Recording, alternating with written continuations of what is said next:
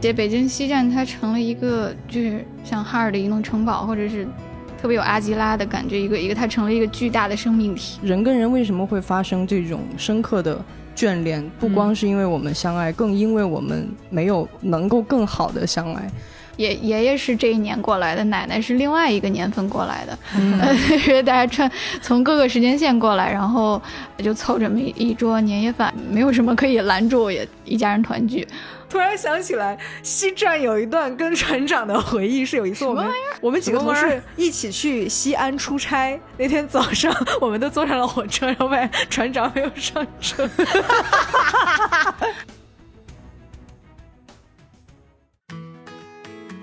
啊，大家好，欢迎来到由未来事务管理局和喜马拉雅联合打造的丢丢科幻电波。那今天仍然是我们的科幻春晚特别节目啊。本期呢是进入到二零一八年了，我们来聊一下这一年的科幻春晚啊。我们的小浪花同学，给大家打个招呼吧。大家好，我是小浪花，丢丢丢丢丢，给大家拜个早年。对，小浪花就是在这个春节系列节目里面负责给大家拜早年啊，一直拜到 拜到晚年，就拜到给他拜到晚年。然后另外一位呢是我们的主编船长，Hello，大家好。啊，他好特工特冷静哦工船长，对他好冷静啊。那当然了，不然呢，只有对小浪花比较比较浪哈。今天呢，我们也是会跟大家分享一下，在这一年的科幻春晚里面，我们觉得非常有意思的小说啊，以及这些创作，还有一些幕后的故事，以及我们自己为什么会对这个主题有感触啊。那今天呢，就呃先请我们的船长来给我们介绍一下二零一八年的北京西站这届的春晚的一些基本信息吧。嗯呃，然后是这样啊，听听了前两届的科幻春晚，我们那个题目还是比较，我感觉还是比较很正经的春晚。正经的？什么叫 怎么什么叫正经春晚？西藏哪里不正经？你看，一届是就是春晚的这个经典的节目，嗯，对吧？然后第一届就是故事接龙，那个更有实验或者是更更更玩的感觉，对对，而且都是现实创作。然后到第三年，我们就想希望这个题目更有社会话题、嗯啊，能联系到社会话题，然后这样，呃，作者也也有发挥的空间。嗯，就不是局限在什么春晚的节目，或者就是大家传统的对春节的认知上面啊，然后就定了一个北京西站。嗯，其实是八个字啊，春节将近，北京西站。对对，其实我记得当时选这个标题的时候，还有对应的一个梗，其实是。呃，有对照九又四分之一站台，哎，三四分之三，哎呦呦，一看就是一个，对不起，对不起，对不起，对不起，我这个最喜欢这种对对对对，因为春节就是一个时空乱流。为什么我们要过春节呢？就是一年到头啊，大家有时候时间线乱了，我们要通过过春节这个事儿，把大家时间线捋捋顺啊。对不起啊，向所有的啊会魔法不会魔法的朋友们 道个呃郑郑重的道歉。对，因为。北京西站是一个很具体的时空定点。对。其实前两届不管是说啊，从外星人的视角来观察地球人过节也好，或者是我们去重写央视的经典春晚节目也好，都是那种，呃，怎么说，比较呃命题，比较比较，对对对，嗯。表表演。表演。说不上来，对 对。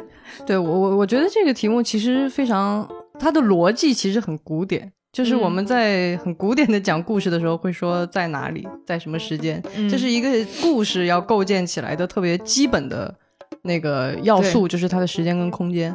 那我们特地选择春节将至，北京西站，也是因为我们觉得在春节春运这个事情，真的是整个中国人，所有中国人吧，都会有特别深刻的体验和感受的一个点。所以我们也通过说，然后北京西站又是一个格外魔幻的一个地方、啊，很有代表性的一个春运的枢纽。对对对，所以我们说，哎，是不是可以试着写写这个北京西站？所以想也想问问咱们两位嘉宾啊，就是你们自己对北京西站有一些什么样的感受和记忆吗？因为除了啊，咱们选它是因为这个北京西站更有代表性，那就是从你们个人的经验上，跟西站有什么对它有什么感受吗？我零八年上大学，就是也是大学头几年会去西站坐火车，那时候还可以买学生票嘛。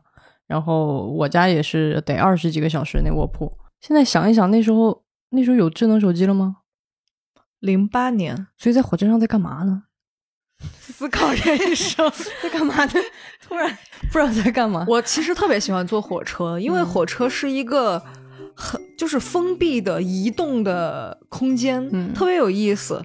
就是你在上面，比如说，如果几十个小时都下不来的话，哎，真的觉得很奇妙。我经常坐在上面，我会想，永远都不要停下来了，哎，就变成了轨道三部曲，你这个 嗯，还挺恐强行。插梗。我我其实这几年没有再去过西站了，也没有当年学生时代那种在西站挤火车赶春运的经验了，所以、哦对，不知道你们对西站是什么感觉？你一说寒冬，我想起来，我前年回北京上班，就是收假之后，我是先从老家去成都办事，然后当时成都和西安开通了动车，嗯我又从成都坐动车坐到西安，再从西安坐高铁坐回了北京西站。快到北京的时候，在河北因为大雪和大风，然后就停了，得有个两三个小时吧，我记得。就完全停在那儿。对对对，停在那儿。开始是慢慢慢慢时速变慢了，哎，我突然发现现在就停下来了，就是走一节停一节。然后我就一直在微信上跟我爸妈说说那个河北下大雪了，就只能停着。我就一直去那个餐车买饮料和小吃，然后因为到了已经到半夜了，感觉他们的存货也不多了，可选项非常少。你这个听上去真的很恐怖，我脑子里想的都是万一这个再停一停，然后就各种补给跟不上了。你们就学不至于，不至于，不至于。在二十一世纪，我觉得我国现代的铁路交通还是非常好的，因为我有一个很明显的感觉是，基本上其实到我们上大学那会儿，其实铁路交通已经。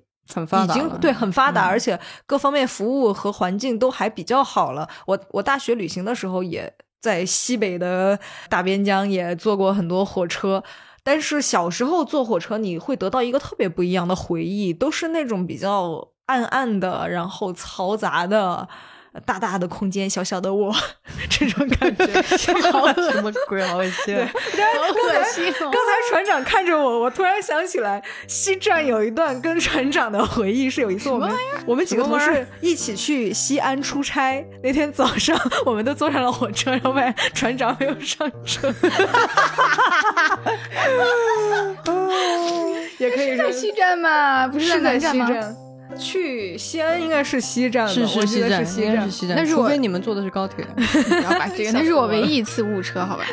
那就很巧了，竟然就因为我刚才看到他看，他突然瞟我，我就把这个事儿想起来了。然后我们开心的晚上在西安吃西安小吃的时候，船长自己一个人还在路上。那是哪年的事儿啊？我怎么为什么我不在？为什么我不在？我为什么不在？一七年还是一八年吧？我为什么我们我们我们部门的同事和新媒体的同事一起西安参加活动，好吧？好恶心 我现在就把你踢出去起走。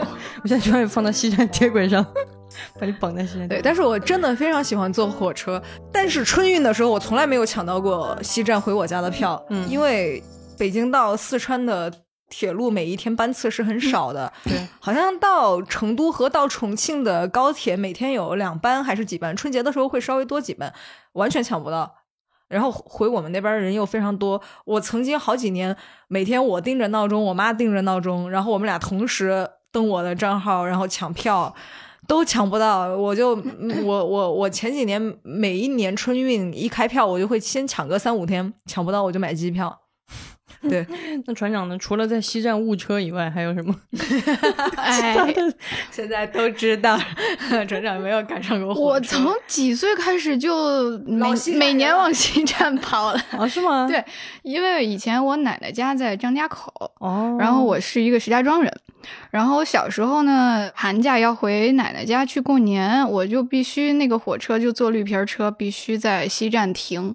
哦，对，所以我可能从还不记事儿起，我可能几个月，我妈就抱着我，对，这么回奶奶家，然后所以小时候对这个西站的印象是很很中二的，就是因为以前啊，以前火车停在西站，然后可以它会停上，比如五分钟，嗯。然后可以下下车买吃的，就是以前你可以去到站台上买吃的哟。泡泡面可以举上窗，哦，还有那种端着盆儿的，对对，哎，也没有那么古早了，就是那种那个小小卖部儿，就是会有推着那个小车的那个阿姨，然后你的爸爸妈妈就会下车去给你买好吃的。嗯，哦，所以现在对你来说 是一个怎么爸爸妈妈会买好吃的？我记得我小时候第一次从老家坐火车去成都，然后我清晰的记得坐在对面位置有两个叔叔，他们在吃一个卤鸭子，喝啤酒，我就一直看着他们。最后我也没有得到过，我就觉得那个叔叔可能很想说：“小朋友，你想不想吃啊？” 我我很想吃，但是我没有吃到。船长，你接着说，然后你不要插进来。你接着说，为什么中二？就是就是那个是买买吃的，然后。就反正正正是中二的年纪，我就特别喜欢这个空间，因为就好像停在了一个时空的枢纽啊。然后这个站台上人来人往的，然后那时候我记日记嘛，小朋友写日记特别中二的，我就把它想象成一个一个一个什么。太空里的一个什么时空的中转站啊！你几个月的时候就写日记搞科幻了？小学的时候嘛，人家从小一直做到大。好的，好的。其实这个跟我们当时定北京西站这个命题的时候，有想到一个梗，是的，是的，就是九又四分之三站台，对吧？一个有魔法的时空定点。对，我觉得不光是这个，确实就是船长刚刚分享他对。火车站会有一种时空枢纽的感受，我觉得这个其实很多人都有，因为本质上来说，它也确实是一个时空枢纽。你通过车站和列车，可以经过一段时间的呃流逝，然后会把你从一个空间转移到另一个空间，对吧？这就本来确实是也是一个时，你也可以把它当做是一个时间旅行，只不过它是实时的。对我们花钱买车票，然后你看车票上会给你一个几点到几点？对，几点到几点？哎，这个你这么一想，确实就挺是，嗯，是。所以在这一年的很多的作者在写小说的时候，确实也都把西站写成了某种时空的枢纽。我觉得这个感受确实是非常跟大家所共通的。所以，呃，一会儿可以跟大家分享一些我们都非常喜欢的今年的小说。嗯，我们先请我们的船长啊来给我们介绍一下，在二零一八年西站这一届。科幻春晚的一些基本情况，嗯，今年啊，一八年 没事，大家理性。嗯，就是那年我们请了二十一个作者，嗯，然后有国内的，像韩松老师啊这种老牌的作者啊，也有国外的，就是很多来找了很多来自其他文化背景的作者，有韩国。作者金宝英，然后他是《雪国列车》的剧本顾问。是的，嗯，我感觉《雪国列车》听上去也很适合北京西站，是不是？有点怕怕的。对，然后还有一位这个美国作者，他也是呃，他在《Nature》这些杂志上都发表过作品，也是一个著名的科幻编辑，叫亚历克斯·施瓦茨曼啊，我们叫他沙老师。对，然后呢，还有小刘刘宇坤，然后他是第一次为国内的。呃，一个活动就是为国内专门创作特别的这个特别主题的中文的科幻小说，嗯，这是他第一次，对，是的，是的，嗯，然后呢，就是除了科幻小说呢，我们还请到了三位画家，嗯，就是有科幻迷都很熟悉的漫画家徐晓东老师，嗯，还有这个为韩松老师画过很多呃书籍封面的布兔老师。嗯，还有当时我们一个 人气插画师雅琪，对他们三个都各自画了一幅画。是的，船长在那一年有没有印象比较深刻的？你自己觉得很有意思的作品？我喜欢韩老师那篇。嗯，啊，韩老师那篇，对，绝了，绝了，感觉愧是韩松，一句话剧透，对，可以一句话剧透，就是北京西站飞走了，不是飞人，不是飞走了，你看看，不记得了。船长来，对，他是讲。这篇特别的有画面感，具有画面感，而且特别韩松。对，然后韩老师写北京西站，它成了一个就是像哈尔的移动城堡，或者是特别有阿基拉的感觉，一个一个它成了一个巨大的生命体，它有无数的触角、触须、手，然后它就活了，然后它慢慢的，呃，他有了一些自己的想法，对，他有了自己的想法，他要 走到别处去看看，嗯，这么一个故事。而且我我我记得他当时这个北京西站会发生这一系列，还跟他对香港一个车站的呃倾诉和羁绊有关系。你说起来这个，我记得关于这篇文章有一次，我去西站接大刘老师，嗯，就接刘慈欣老师，然后我们走到那个地方，就是它有一个通道是那个北京到香港的那个进站口。我们俩就就指着那个还在聊说，哎，这个地方是从北京到香港的一个检票口，然后我就跟他提到说，哎，韩松老师有一年就写了这个故事，对他写的是京九线嘛，一边是北京，一边是九龙。对北京西站有了一些自己的想法，对想要去看看九龙，对，他就想沿着这条线呃走到那边去，真的太很有意意思的故事。对对太有意思了。我觉得韩松对这个巨大生命体的这个感受，其实真的是很敏锐，因为北京西站就是人流量这么多的，而且每一个独立的个体，你既可以把它看作是独立的个体，当它在那个时空点汇聚的时候，你又觉得对他们好像它有点像集体嗯意识。对，真的是而且韩松老师是一个轨道交通专业户，对，可以在此安利一下韩松老师的《轨道三部曲》啊。对对对对对。嗯，那所以不称呢？不称有什么印象特别深的那？一届其实我觉得谈不上说我最喜欢哪一篇，因为我觉得嗯太多人都很好。都对对对对，比如说一个是刘宇坤的《宇宙之春》，非常美，我觉得大家就嗯可以在公号里面搜一下，然后自己朗诵一下全文，朗诵全文 美如画。对对，那篇文章确实光名字就已经非常有诗意了，《宇宙之春》。对，然后另外还有一篇是万象丰年老师的《百春之王》，我刚才还搜了一下，每一年春晚结束的时候，脑子里边都会冒出那句话，感觉挺中二的，是承认宇宙没有意义是一个痛苦的过程。嗯，对很有趣。但是，呃，我自己在里边儿很喜欢的一篇是布兔老师的漫画作品。啊，bug 那篇，因为那一年有三篇美术作品嘛，徐晓东老师那一幅画也挺有意思的，是他跟他女儿创作的。其实徐晓东老师是很多年一个很感觉是很本格的一个 本格科幻本格科幻插画师 对本格科幻画家。但是当时他讲说，他和他女儿一起画的那一幅画，是他女儿当时问了他一个问题，说为什么我们画的大飞船、大机甲和外星人都是。都差不多，都是那个样子，嗯就是一嗯看就是科这个问幻画的题也很那个样子。对想问对对对对，所以当时他邀请他女儿一起来画科幻春晚，就是北京西站这个主题的时候，他就问他女儿说：“你觉得北京西站是什么样子？”嗯然后就挑选了他女儿很喜欢的 Minecraft 的风格，啊所以那幅画大家如果能搜到去看的话，它是有一些色彩，后台对给大家有一些色彩的块儿的，确实很 那色彩也非常美。然后我很喜欢布兔老师当时创作的那个小故事是漫画的形式，叫 bug。对，我屡屡的记得这个，感觉非常的适应当下的社畜年轻人们的一个主题其实它就很能合得上你刚才那个问题，就是为什么你老抢不到票？啊。我觉得它对，我以为某种程度上结果我自己才是那个 bug。对嗯对，这篇非常有布兔的那种很诡异的那种，对，很有一点点无厘头，但是它又不是那种是的，是的，我非常共情那篇。我大嗯概讲一下，就是那个剧情，就是这个主人公没有抢到回家的春运的票，然后他就走走走走在路上，然后有一个人教了他一套乱七八糟的姿势，让他去墙角把那个姿势重复一遍。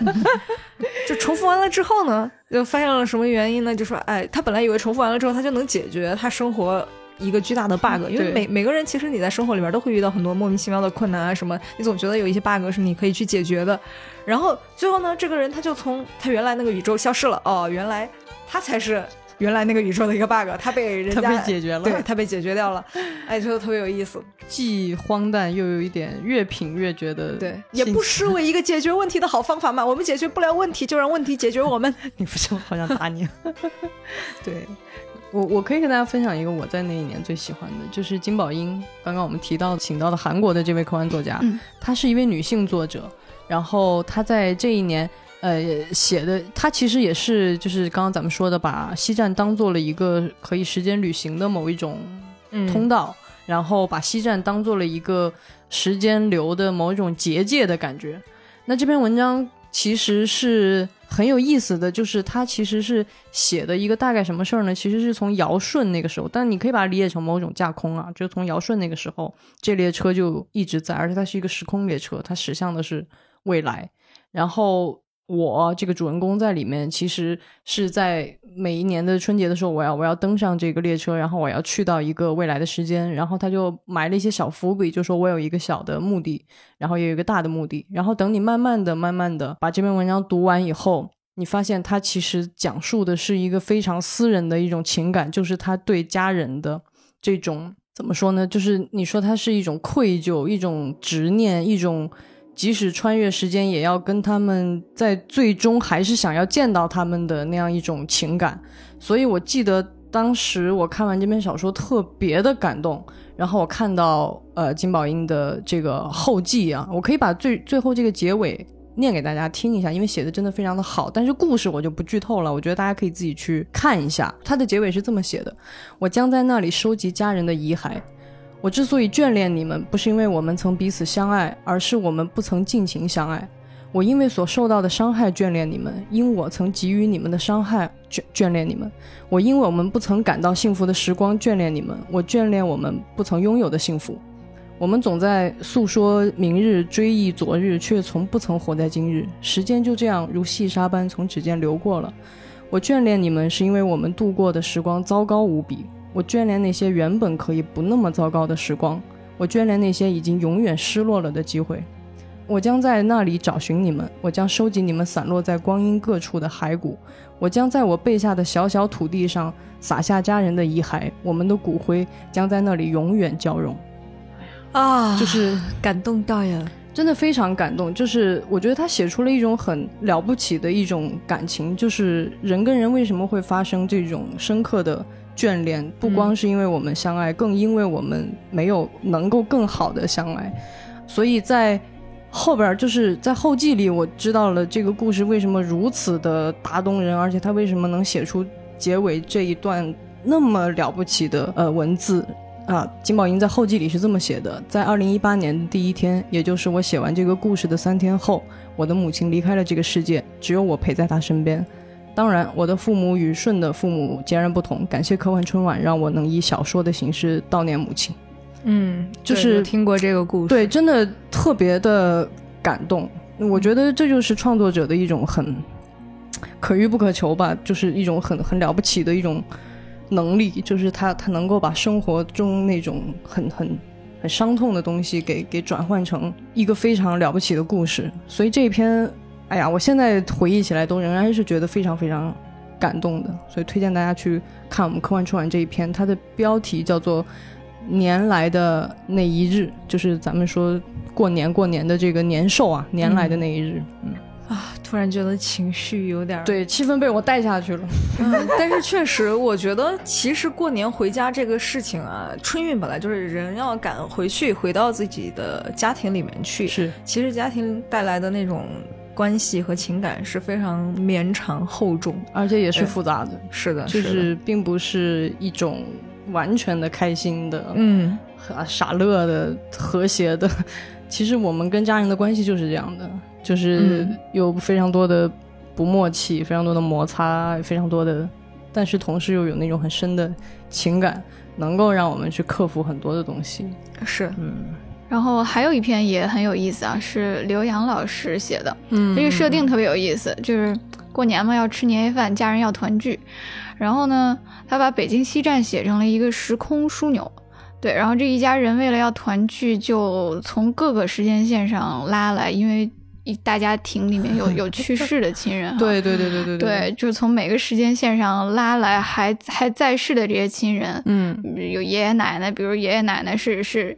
爷爷爷是这一年过来的，奶奶是另外一个年份过来的，大家穿从各个时间线过来，然后就凑这么一桌年夜饭，然后再把他们送回去，嗯，挺有意思的一个设定。对我我我特别喜欢这个设定。它其实如果时间旅行真的成立的话，我觉得大家真的会做这个事儿，真的会这样，真的会做这个事儿。其实也有一点像 Coco 里边那个最后。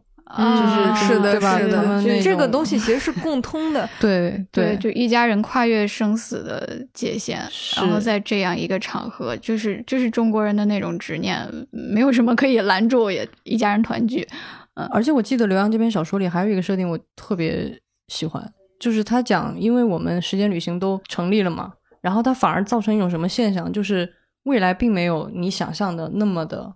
先进或者什么，他就讲到说，如果时间旅行真的变成可行了以后，这个东西就会形成那种未来的那种流动性，就是就是我们现在跟那个时候，它就会慢慢的趋于平缓，它就不会再有那种巨大的发展和变化了。所以这一点当时我看到的时候，我觉得，哎，这个也是是的，是的，我印象在很深的，对吧？很，其实哎，你想特有道理。然后在这这一篇小说真的挺感人的，所以当时在发布了以后，也有一个读者在底下评论说，我在想一件事，就是如果每年都家庭团聚，那么今年的我和去年的我去的是同一个时间线吗？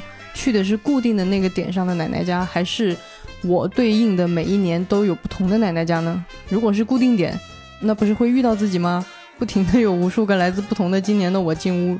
啊，那 那奶奶可多高兴！哎呀，有这么多孙子，白捡一百个大孙子。呃，很有意思啊。其实，在今年的春晚里，确实有很多人都把那个西站当成时空枢纽。我印象里还有一篇是。一个一八年不是今年哦，对对，一八年，哎，没事儿，我们就假假装自己穿越回来一八年啊。好的，好的，好的，我们 对一百个前辈都去一八年过年了。哦不，好恶心，不不要 不要。还有一个是那种有点类似于做任务，有一个很神秘的笔记本，然后每次到了西站，哎，像有点像打卡什么之类的，然后最后发现啊，人生是这么来编织、这么来写就的啊，也非常有意思。所以整个一八年整体看下来。我其实觉得一八年的整个的气氛是非常的感动人的，嗯啊，因为它直接的关联到了我们对春运的，对对这种你你春运是为了什么呢？当然是为了跟家人相见嘛。是的，对，所以在那一年，我觉得真的是有非常多这种很打动人的作品，也欢迎大家重新去读我们二零一八年科幻春晚的相关的作品。所以你们俩买票了吗？呃，没有，所以船长，你应该还是会坐火车回家吧？如果没有意外情况的话，我我不知道啊，我一个石家庄人民，我连 我今年回回不回得了家都不知道，太可怜了，好可怜。对，也是要提醒大家，在春运的今年这个春运的时候，一定要注意安全防护，戴好口罩，勤洗手，做好消毒啊！我们要很安全的度过今年的春运。嗯嗯，所以。不成应该就坐飞机，我应该也坐飞机。对，如果可以回家的话，我们就遵守各地的防御的规则，好吧？啊，那今天的科幻春晚的特别节目，二零一八年的回顾就到这里了。啊，也欢迎大家随时跟进我们二零二一年的科幻春晚宇宙千春词的相关的消息。那么在接下来呢，还会有新的回顾的节目，所以继续锁定丢丢科幻电波哦。拜拜，大家，给大家拜个早年。对对对对，应该应该上什么音乐这首？每条大街小巷，每个人的嘴里，见面第一句话就是恭喜恭喜 啊！恭喜恭喜恭喜你呀！恭喜恭喜恭喜你！你不是你为什么唱出了一种海报鼓掌的效果？Why？OK OK，好，大家提前新年快乐啊！二零二一年的科幻春晚于二月七号开始，每天发布一篇科幻小说，在未来事务管理局的官方新媒体账号上同步推送。欢迎大家关注今年的科幻春晚。恭喜恭喜恭喜你呀！恭喜恭喜恭喜你！恭喜恭喜！